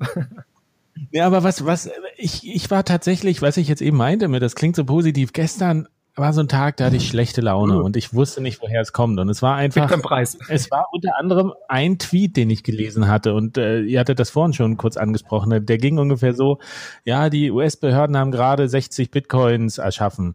Äh, aber nicht diese Bitcoins, sondern 60 mal das Netzwerk. Und es war so, und dann hatte ich noch ein Interview mit einem Chefvolkswirt von der Bank und er hat auch gesagt, so, ja, naja, Bitcoin, wenn Satoshis mal irgendwann eine relevante Größe haben, relevanten Wert, dann kann man ernsthaft über Bitcoin nachdenken. Aber bis dahin ist das halt so, so minimal. Und das war so ein Punkt, wo mir echt nochmal bewusst geworden ist, wie minimal Bitcoin eigentlich ist. Und ich meine, wir konzentrieren uns auch hier in dem Podcast so stark darauf und wir sind in den technischen Details so drin. Aber trotzdem, manchmal, mich hat so ein bisschen die, der Frust des Unbedeutenden hat mich so ein bisschen äh, vielleicht getroffen, dass ich das Gefühl hatte, okay, jetzt ist diese Krise da und alle haben immer gesagt, ja, Bitcoin-Krise und es ist sicher und ich habe nicht das Gefühl, also ich schlafe besser, weil es Bitcoin gibt, auf jeden Fall in dieser Krise. Aber es ist nicht so, dass ich, ich kann die nicht in 20 Jahren kommen oder sowas hätten? Also wie lange brauchen wir noch, bis Bitcoin tatsächlich was hat, wo man sagen kann, dass das hilft uns auch in einem großen Maßstab irgendwie weiter? Also es ist ja, wir, wir reden hier in unserer kleinen Nische so rum. Das ist ja auch alles schön und alle bauen da dran und es wird weiter bestehen und Bitcoin ist nicht irgendwie negativ beeinflusst von diesem gesamten Prozess. Es wurde jetzt bisschen verkauft, der Kurs ging runter, aber die Miner meinen und die Blöcke werden produziert und man kann immer noch Transaktionen für einen Satoshi schicken. Aber irgendwie irgendwie. Ja, aber Bitcoin wird, ist es das ja, aber Bitcoin wird seine Stärke ja genau in Krisenzeiten beweisen und wird dadurch auch immer besser, meiner Ansicht nach, ja. Und ich meine, Bitcoin hat jetzt schon einen riesen Vorteil. Es ist ähm, dezentral und ich meine, ganz ehrlich, du kommst jetzt gerade momentan nicht mit irgendwie Geld über die Grenze, ja, kannst nichts mitnehmen, ob das jetzt in Hongkong war während der Pro Proteste und Demonstrationen, du hast kein Geld aus Landes bekommen. Ich meine, mit Bitcoin ist es halt durchaus möglich. Es ist halt ähm, digital, ja, und dezentral. Und wir wissen ja alle, die Amis Amis und die Chinesen, alle haben es versucht irgendwie zu unterbinden, zu verbieten, geht halt nicht. Und ich glaube, in Zukunft wird so ein digitaler, rarer Wert tatsächlich den Menschen ähm, ja Chancen bieten, sich gegen Restriktionen, gegen Diktaturen oder ja andere äh, Eingriffe zu schützen und zu wehren, weil wir werden Kapitalverkehrskontrollen erleben. Wir sehen doch jetzt schon, wie wenn die, wenn du Gold in der Schweiz hast, ja, dann kommst du nicht mehr dran, weil die Grenzen sind dicht, ja. Und mit einem Knopfdruck, mit so einem unsicht, unsichtbaren Virus hat sich komplett alles geändert und nichts ist, wie es zuvor mal war. Und dahingehend, glaube ich, werden immer mehr Menschen nach Alternativen suchen und eine Alternative ist halt unter anderem neben Edelmetallen oder Diamanten von mir aus, ähm, ja, Bitcoin. Hm. Also Friedemann, ich bin da bei dir. Mich deprimiert es manchmal auch, dass es einfach so lange dauert. Und wir sind jetzt schon so lange, quatschen die Leute mit Bitcoin voll. Und es ist immer noch nicht äh, die Weltwährung. Und es wird immer noch sehr lange dauern. Aber ja, wie du es zusammengefasst hast, wir haben, wir brauchen einen höheren Kurs, also einfach ein größeres Marktvolumen, um relevant zu sein. Wir brauchen aber ohne die Investoren, die es einfach abstoßen. Nee, ja, aber das passt schon zusammen. Es ist noch nicht handhabbar genug, es ist technisch noch nicht reif für, für die Massenadoption. Und das greift ja auch alles ineinander. Wir brauchen einfach noch Zeit, um an allen Fronten gleichzeitig langsam organisch zu wachsen. Das ja, aber ich glaube, die Zeit ist nicht mehr da. Also Bitcoin momentan ist ein Furz im Wind auf gut Deutsch, ja.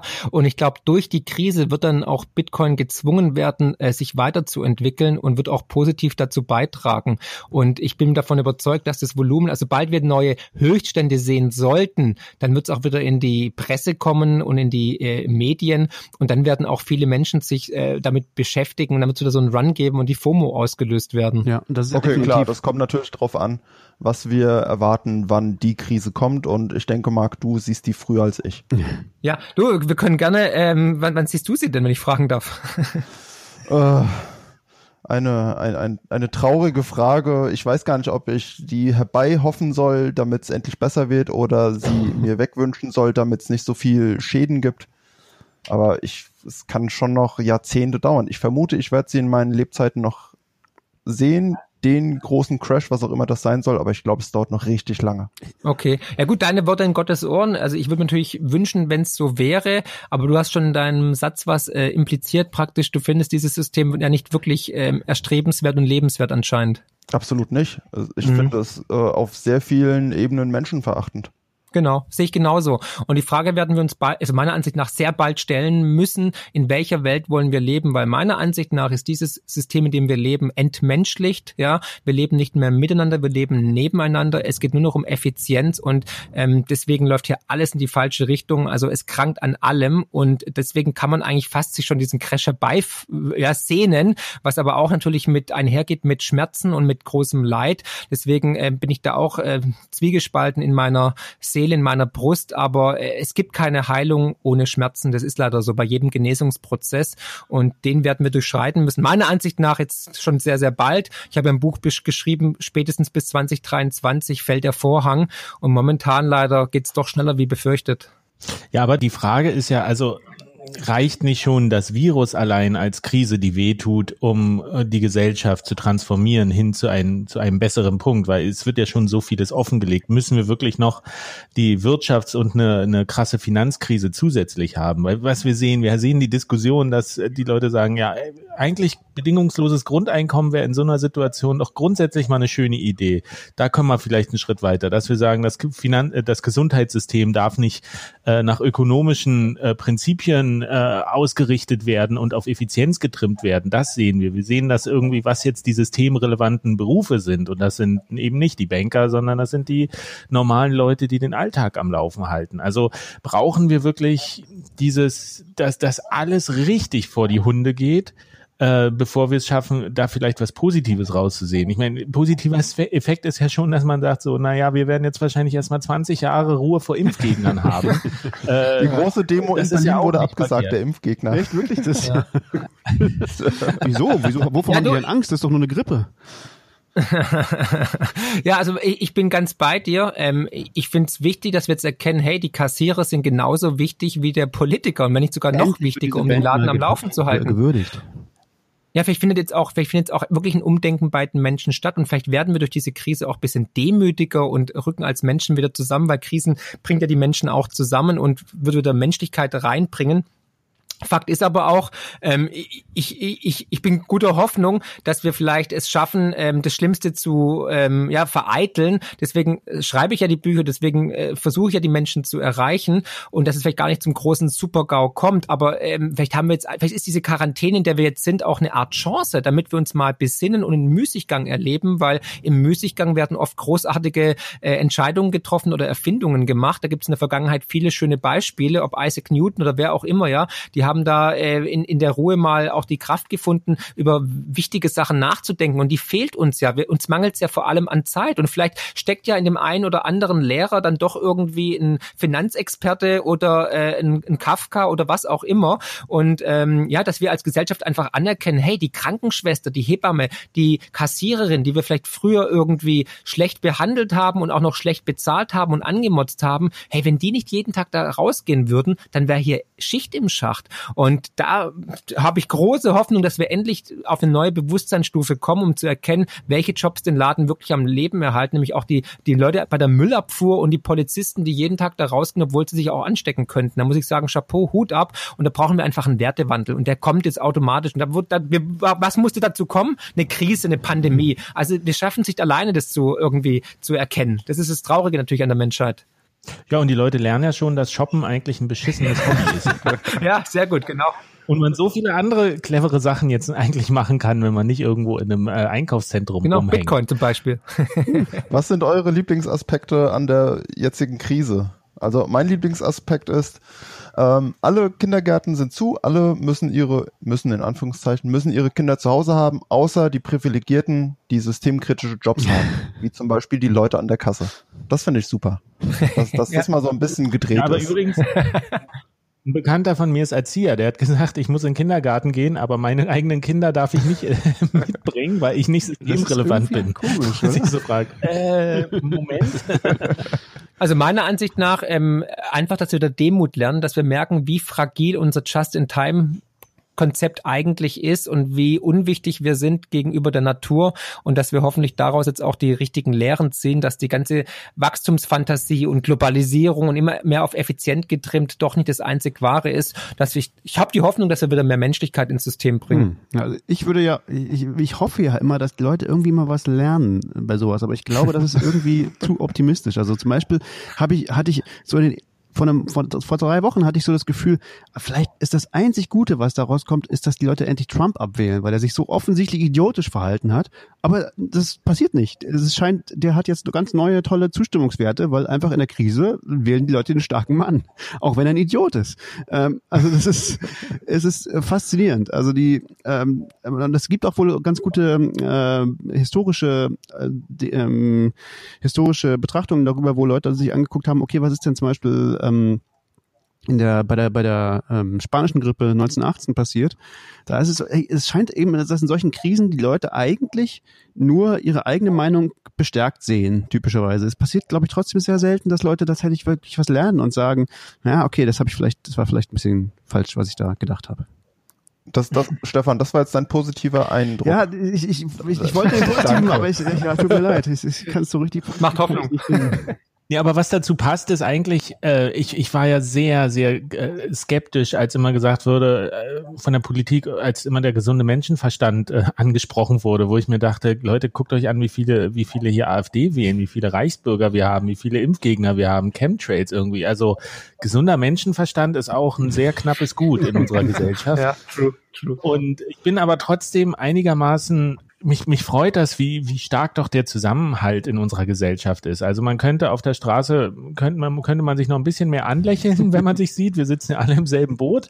Aber grundsätzlich habe ich schon das Gefühl, dass, dass, die, dass wir hier in Deutschland schon irgendwie eine integere Gesellschaft haben, wo im Zweifel gibt es sowas wie Solidarität und das, das funktioniert schon. Und ähm, ich weiß nicht, was passiert wäre, wenn diese Krise in zehn Jahren gekommen wäre und tatsächlich der Populismus sich noch mehr ausgebreitet hätte und Europa noch mehr zerrissen hätte. Ich glaube, das, unter dem Punkt haben wir vielleicht noch ein bisschen Glück, dass dass unsere Gesellschaft noch nicht von irgendwie diesen, diesen Wohlstandskritikern, den einfach, das, was du auch gesagt hast, Marc, dass die Leute mal wieder zur Besinnung kommen, dass, dass wie gut es uns eigentlich geht und wie klein wir sind mhm. und dass man sich nicht über äh, vollkommen unsinnige Sachen auf einmal wieder, dass man nicht Wissenschaft in Frage stellen muss jetzt und sagen, na, ich, ich die, die Fakten fühlen sich aber für mich anders ja. an.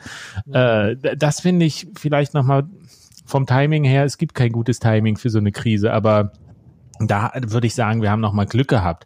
Was mich so ein bisschen beschäftigt, ist noch ein Punkt, äh, der ist zum ersten Mal aufgekommen Anfang des Jahres, als die USA, ist, das Jahr ging ja schon ja, krass Wahnsinn. los, als ja. da der Weltkrieg fast war und dieser iranische General getötet wurde äh, und der Ölpreis ging, glaube ich, runter und da fing der Bitcoin nämlich auch an zu steigen und irgendjemand hat gesagt, scheiße, Weltkrieg äh, und ich, ich will, ich bin eigentlich nicht bei Bitcoin, um von sowas zu profitieren durch sowas, so, so ein Krisengewinner zu sein, dazu reich zu mhm. werden. Und ich weiß nicht, seht ihr ein moralisches Problem damit, wenn man jetzt sagt, okay, ich habe jetzt hier ein paar Bitcoins, ich habe mich abgesichert und es kommt der Worst Case. Also es bricht wirklich alles zusammen, alles geht vor die Hunde, nur der Bitcoin-Kurs steigt. Und man geht da so raus aus der ganzen Geschichte und sagt, ja, hm, ah, eigentlich ganz geil, jetzt muss ich nicht mehr arbeiten. Also wenn man sagt, told you so, darf man sich freuen oder nicht? Ich, ja, ja, Marc, das geht in deine Richtung. Ja, also ich glaube, die Frage ist ja, die man sich stellen muss generell, ähm, wenn das Worst-Case-Szenario eintritt, ja, was bringt es denn mir als Einzelner, wenn ich dann auf meinem Gold sitze genau. und mein Ledger hab und mein, mein Private Key irgendwie im Kopf hab und so äh, und die ganze Welt um mich herum bricht zusammen. Es bringt gar nichts. Da bin ich der einsamste Milliardär auf der ganzen Welt, ja, und ähm, kann dann trotzdem nichts fressen, weil wir sind alle voneinander abhängig, ja. Wir brauchen den Bauer, wir brauchen den Arzt, wir brauchen die Kassiererin. Deswegen sage ich ja, wir müssen so viel wie wie möglich Menschen erreichen und zu sensibilisieren, sich mit dem Thema auseinanderzusetzen. Ja, und ich glaube, in solchen Krisen werden ja auch dann Vermögen gemacht oder vernichtet. Ja, in der Vergangenheit war es halt immer so, ich habe es aufgezeigt, ähm, ob Staatsbankrott oder Währungsreform, dass die breite Masse 97 bis 99 Prozent verliert bei solchen ähm, Ereignissen. Und die verlieren dann zwischen 50 und 100 Prozent.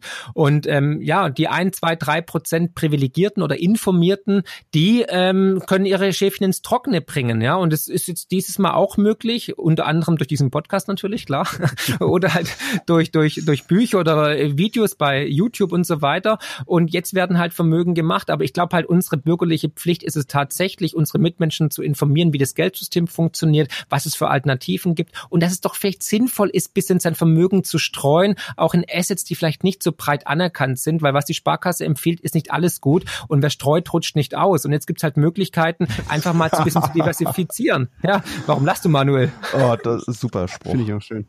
Ja, nee, ist doch so, weil ich meine, ganz ehrlich, wenn du, wenn du, wenn du nur, wenn, wenn du für 500 Euro Bitcoins kaufst, dann alles andere geht die Binsen und Bitcoin explodiert auf ein paar Millionen, dann ist es gut. Aber wenn du alleine bist, ist es doof. Aber wenn halt mehrere Menschen so denken, wenn die 7000 Menschen, die uns geschrieben haben, sich, äh, sich was gekauft haben, Vorsorge betrieben haben, vielleicht doch ein bisschen Gold gemacht haben und das eine oder andere äh, Geld auf die Seite geschafft haben in Sachwerte, dann ist uns allen geholfen, weil umso mehr Menschen da draußen vorbereitet sind, mental, aber auch monetär, umso glimpflicher läuft es für uns als Gesellschaft ab. Das muss uns bewusst sein. Und meiner Ansicht nach erleben wir jetzt diese Zeitenwende und es wird in die Geschichtsbücher eingehen. Und ich glaube auch nicht, dass es zu stoppen ist mit Geldpressen oder Zinssenkungen oder irgendwelche politische Kasperle-Theater. Schönes Schlusswort. Könnte man zusammenfassen mit seid, seid sozial, werdet reich, aber nicht ja, alleine. Teilt, teilt, teilt euer Wissen, teilt euren Wohlstand, teilt eure Bitcoins mit mir. Das tun wir doch hier, oder? Äh, was heißt eigentlich Schlusswort? Sind wir schon fertig? Ich dachte, wir fangen jetzt erst an.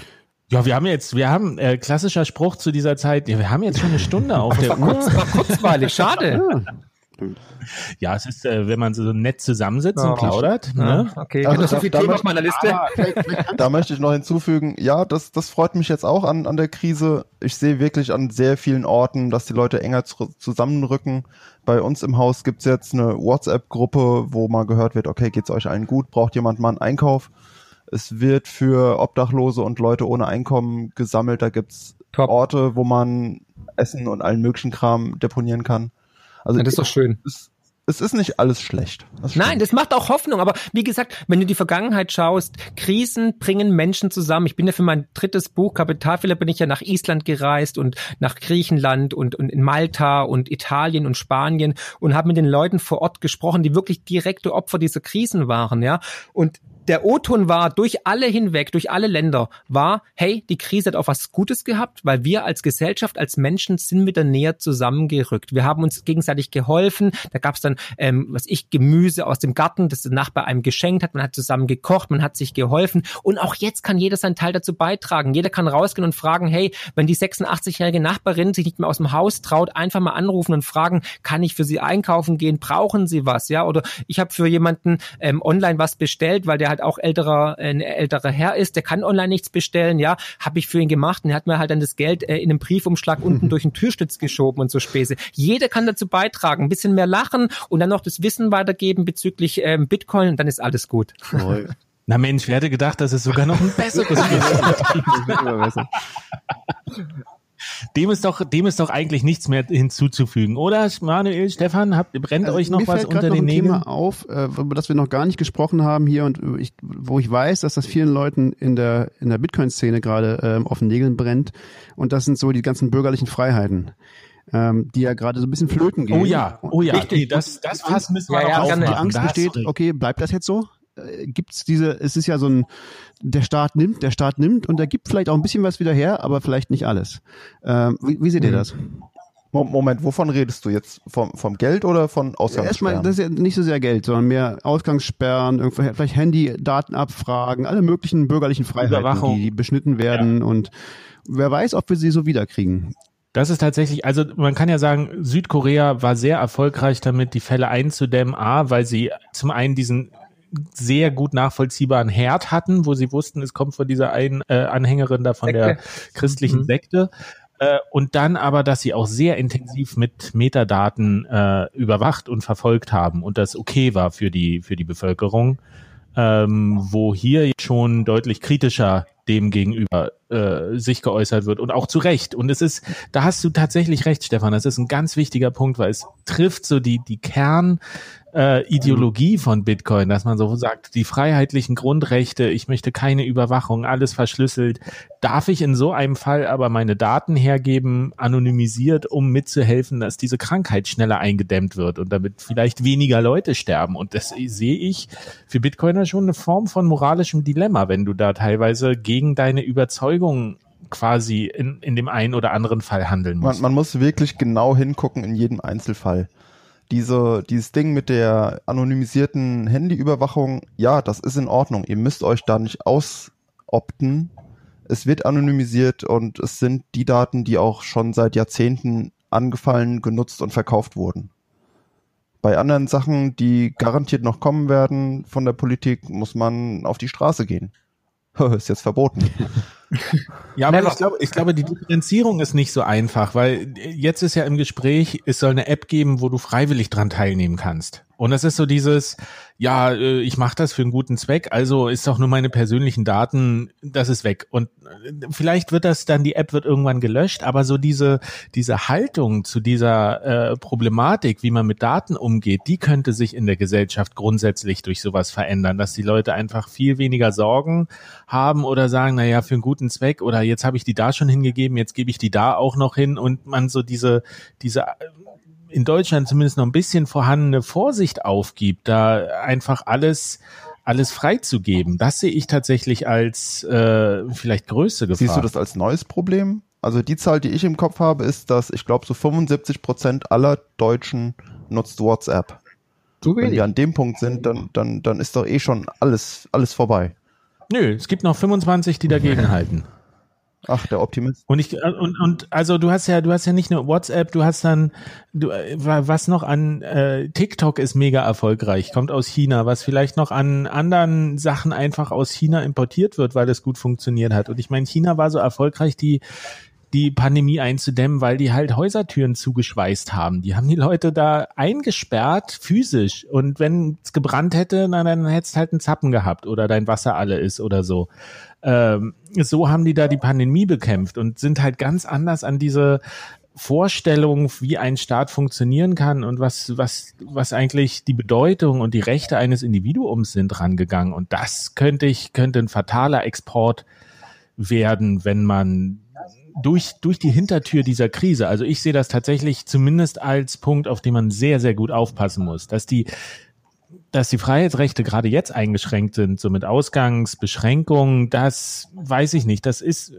da, da kann man eigentlich nicht gut gegen argumentieren, aber da kann man wenigstens sagen, okay, wir müssen das alle solche Maßnahmen müssen wir, müssen wir ganz radikal begrenzen zeitlich, dass die automatisch auslaufen oder so. Aber was wir jetzt sehen in Ungarn, der äh, Orban, der will ja jetzt die Änderung durchsetzen, dass er einfach unbegrenzt per Dekret regieren kann und damit äh, das, das äh, das Parlament einfach faktisch außer Kraft setzt äh, und das einfach so die Krise nutzt, um das durchzusetzen. Und da ist, glaube ich, schon noch so ein Punkt, gesellschaftlich stehen wir vor einer ganz großen Herausforderung, die alle Konsequenzen dieser Krise zu überblicken und da eine richtige Haltung zu entwickeln und da auch zu gucken, dass das nicht irgendwo zu krass missbraucht Sehe ich genauso. Und etwas eingeführt, was man nicht mehr rückgängig machen kann. Also da bin ich ganz bei dir. Ich habe auch große Bauchschmerzen, weil wir dürfen nicht vergessen, es gibt dieses schöne Sprichwort aus der Politik, verschwende keine Krise. Ne? Ich meine 2001, 11. September, da hat man dann Patriot Act und so weiter durchs,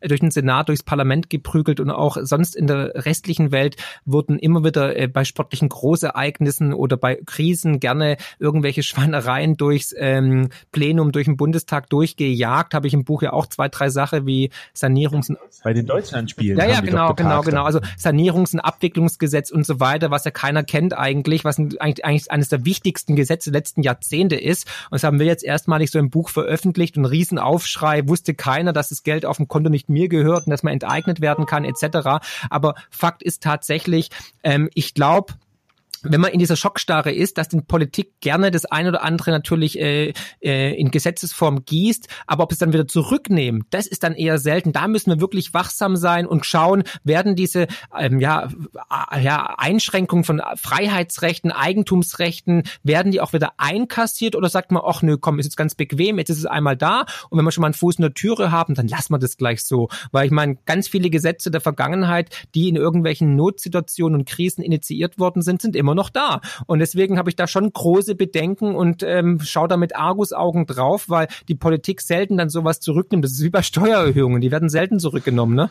Ja, ja, also ich, ich finde auch, das ist sehr, sehr wichtig. Also, dass man, das ist vielleicht auch eine wichtige Rolle für, für die Bitcoin-Szene oder die, die, die Leute rundherum sozusagen, diese, diese ganze Privatsphäre ähm, Aktivisten und so. Und also, dass man einfach das bürgerliche Engagement hier äh, ähm, äh, hochhält und sagt, okay, ja, das muss jetzt sein. Also ich finde es auch krass, wie gesagt, wie, wie manche Bitcoiner äh, dann zu sagen, so, ja, wieso ist doch eigentlich nur eine Grippe, das ist doch jetzt nicht wert, dass wir hier so, so ein Tara machen. Das ist natürlich totaler Unsinn und das, in diese Falle soll man, sollte man auch nicht geraten. Aber andererseits muss man halt, finde ich, wenn, wenn so extraordinäre Zeiten sind und, und extraordinäre Mittel wie Ausgangssperren benutzt werden, dann ist es halt sehr wichtig, irgendwie äh, das auch zu überwachen und, und zu gucken, was passiert denn da und da dran zu bleiben und, und sich zu, zu engagieren und zu beobachten und, und wenn es sein muss, auch Widerstand zu leisten ne? und zu sagen so, hey, so nicht, äh, das, das, das, das kann so nicht weitergehen. Und das ist, äh, finde ich, eine ganz äh, diffizile Gratwanderung, in die, also die, die ich für mich jetzt persönlich auch sehe, weil ich denke, ich, ich sehe, dass, dass wir ein Riesenproblem haben, das gelöst werden muss und, und da müssen auch unangenehme Sachen passieren. Also weil man hat ja auch vorher gesehen, so mit freiwillig zu Hause bleiben, hm, das funktioniert nicht so richtig gut.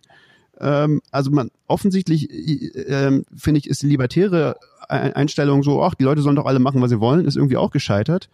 Aber äh, gleichzeitig habe ich große, große Bedenken, dass das ähm, dass die, die freiheitlichen Rechte so ein bisschen leiden dabei. Und da, da finde ich super wichtig, dass man da am Ball bleibt und, und das begleitet. Ja. Also das vorherige Schlusswort hat mir besser gefallen. ich wiederhole es nochmal. Um, aber ich, ich, ich habe tatsächlich noch was, um es ein bisschen ins Positive zu, zu drehen hier äh, am Ende. Äh, Stichwort positives Denken und so. Was mir noch so ein Gedanke ist, der durch, durch den Kopf ging, was die Leute tatsächlich jetzt lernen und begreifen, so wie 2008 äh, wurde klar, äh, das Finanzsystem ist in der Krise und äh, das war schon hilfreich, damit Bitcoin überhaupt entstehen konnte, so zu sehen, wie, wie schlimm das eigentlich ist und warum man eine Alternative braucht. Dieses Narrativ von Bitcoin als Alternative ist ja schon, äh, Satoshi Nakamoto hat ja nicht ohne Grund zu dem Zeitpunkt kurz nach der Lehman-Krise, äh, nach der Pleite von, von Lehman Bitcoin ins Leben gerufen. Also dieses Moment hat er schon mitgenommen. Und ich überlege so was, was jetzt die Sachen sind, wo die Leute was lernen können, was sie vielleicht in Bitcoin wiederfinden. Und das ist, das sind so kleine Kleinigkeiten, dass, dass auf einmal äh, exponentielle Tabellen auf einmal diskutiert werden oder eine logarithmische Tabelle, dass, dass in den Zeitungen wird erklärt, was bedeutet das denn eigentlich, wo wir vor, weiß ich nicht, ein, zwei Jahren uns immer noch aufgeregt haben darüber, dass der, der Kurs von Bitcoin wird immer in einer linearen Tabelle gezeigt. Und dann siehst du halt nicht diese Auf und Abs, diese krassen, die du halt in der logarithmischen Darstellung siehst. Und äh, ich glaube, da ist so ein kleines Grundwissen, was entsteht und auch, wie sehr die Leute wieder sagen, okay, es ist eigentlich sehr gut, auf Wissenschaftler zu hören, auf Pragmatiker. Ich meine, wenn die Leute sagen, sie sind so froh, dass wir eine Physikerin haben äh, als Bundeskanzlerin, dann heißt das schon einiges. Also die Reputation von Leuten, die sich tatsächlich mit einem Thema auskennen und nicht einfach nur eine Meinung haben, die steigt wieder. Und das ist was, was wir auch bei Bitcoin sehen. Bitcoin, Bitcoiner sind Technokraten, die machen das, was gemacht werden muss. Die sind keine guten Politiker, ähm, und ich könnte mir vorstellen, dass das vielleicht so ein Punkt ist, wo man sagt, okay, das, was die machen, das ist nicht irgendwie populistisch, sondern Bitcoin läuft, weil da Naturwissenschaften zugrunde liegen und weil da Papers geschrieben werden und weil man Diskurs hat und weil man was findet. So dieser, dieser Drosten-Effekt, dass man sagt, die, die Virologen sind die neuen coolen Wissenschaftler, dass man sagt, hey, bei Bitcoin sind auch sehr, sehr viele Wissenschaftler am Wert, äh, am Werk oder zumindest ist so dieses Diskussions, äh, Niveau auch im, auf jeden Fall auf einem sehr guten wissenschaftlichen Niveau. Dass das vielleicht so ein bisschen äh, mitgenommen wird und man sagt, okay, vielleicht lernen die Leute das zu schätzen, woraus Bitcoin hm, besteht. Ein bisschen mehr in Richtung Meritokratie. Ja, spannender, spannender Gedanke. Ja, wobei es hat, es, man muss auch sagen, es hat einen Grund, warum nirgendwo in der Welt äh, nur Technokraten ein Land regieren. Das ist immer nur so eine Übergangsregierung, um, um wieder einigermaßen klarzukommen. Das muss, das muss man hier auch ganz klar sagen. Würdet ihr das denn unterschreiben, dass Bitcoin technokratisch ist? Technokratisch. Hm, was, was, welcher Teil? Ja, so pragmatisch. Es wird halt gemacht, was naja, gemacht werden halt, muss. Ja, momentan schon. Bitcoin klar. ist ein komplexes System. Also der technische Teil ist stark meritokratisch. Also da, da setzt sich halt das die beste Idee durch, würde ich sagen. Ähm, pff, ansonsten ist es halt Anarchie, ne? Punkrock. Ja, Anarchie, Technokratie ist doch okay. alles, alles eine Suppe. Aber ich, also nur Anarchie ist es ja nicht. Naja, es macht jeder. Nee, es ist ja dezentral. Ist noch ein Code in Mathematik. aber, es, aber es macht ja jeder, was er will. Ne? Es, es ist, also jeder lässt seinen, seinen Node laufen oder nicht. Und äh, also es, es gibt, es ist keine Demokratie, es gibt nichts abzustimmen bei Bitcoin. Ähm, also das, das ist schon was sehr anderes, als, als wir so gewohnt sind. Ja, aber die Leute verhalten, also ich meine jetzt eher auf sozialer Ebene, wie sich, wie sich die Leute verhalten, ist doch, ist doch pragmatisch. Wobei das schließt sich ja auch nicht aus. Okay. Das führt, das führt vielleicht jetzt wirklich zu weit. Ja, fa fast. Oder? Ihr wirkt so müde. Nee, schon nee, nee, und ganz und gar nicht. Also ich würde einfach sagen, jede Krise ist eine Chance, ja. Und jetzt haben wir halt eine große Krise, damit aber auch eine große Chance. Und ähm, dahingehend bin ich positiv gestimmt, dass wir auch diese Krise meistern werden. Die Menschheit hat noch ganz andere Krisen in der Vergangenheit gesehen. Das, das ist das. Ach, Schlusswort. da ist das Schlusswort, oder? das das habe ich gewollt. Ich weiß, deswegen habe ich es gesagt. Und äh, ich, ich ende mit einem chinesischen Sprichwort. Mögest du in interessanten Zeiten. Das ist ein Fluch. Das ist ein chinesischer Fluch. äh, ich ende mit dem Sprich Sprichwort, hättest du geschwiegen, wärst du ein Philosoph geblieben. Gut, ähm, ich, ich beende jetzt hier mit der, so, einer, so einer Art Abmoderation. Äh, äh, Folge 50 fand ich sehr erfrischend irgendwie. Schade, dass ich euch alle nicht sehen konnte. Äh, das das habe ich ein bisschen vermisst, aber ähm, es hat funktioniert technisch. Und äh, auf jeden Fall vielen Dank dir, Marc. Äh, wer es nicht, wer es, noch nicht mitbekommen hat, Marc schreibt Bücher. Erzähl mal. Die kann man kaufen und lesen. Es sind jetzt fünf oder so. Fünf hast du Genau. geschrieben? Okay. Äh, lest da mal rein, bestellt sein Newsletter, wenn ihr wissen wollt, wie. Nee, ist kein Newsletter, aber euer, äh, die, dieses Paper, die Anleitung, wenn ihr wissen wollt, wie man Bitcoins kauft, ohne reinzufallen. Vielleicht kannst du doch mal sagen, Marc, wie, wie man dich erreicht, wenn man, wenn man diese Anleitung haben möchte. Ähm, am besten ähm, an bitcoin.fw-vs.de oder halt, ne, ja, ist so, kriegt man eine E-Mail oder ähm, ja, man kann mir auch auf Twitter folgen, at markfriedrich7, also einfach eine E-Mail schreiben, ist am einfachsten, dann gibt's dieses PDF gerne rausgeschickt. Ansonsten Glückwunsch zu eurem 50. Jubiläum, hey. Ich bin sehr stolz und dankbar, dass ich da teilnehmen durfte, dass ich ein Teil davon war. Also hey, macht weiter. Vielen Dank. Ah ja, stimmt, da war ja noch was. Danke, Ich komme mir auf die 100. Folge dann. Ja, wenn das so weitergeht, in zwei, drei Monaten. wir, haben ja, wir haben ja jetzt alle Zeit Richtig. zu Hause hier zu sitzen. Wir haben ja alle keine Kinder. Genau. Es war mir ein Fest. Vielen Dank euch allen und verschlüsselt eure Backups. Bis dann. Ciao. Bleibt gesund. Tschüss.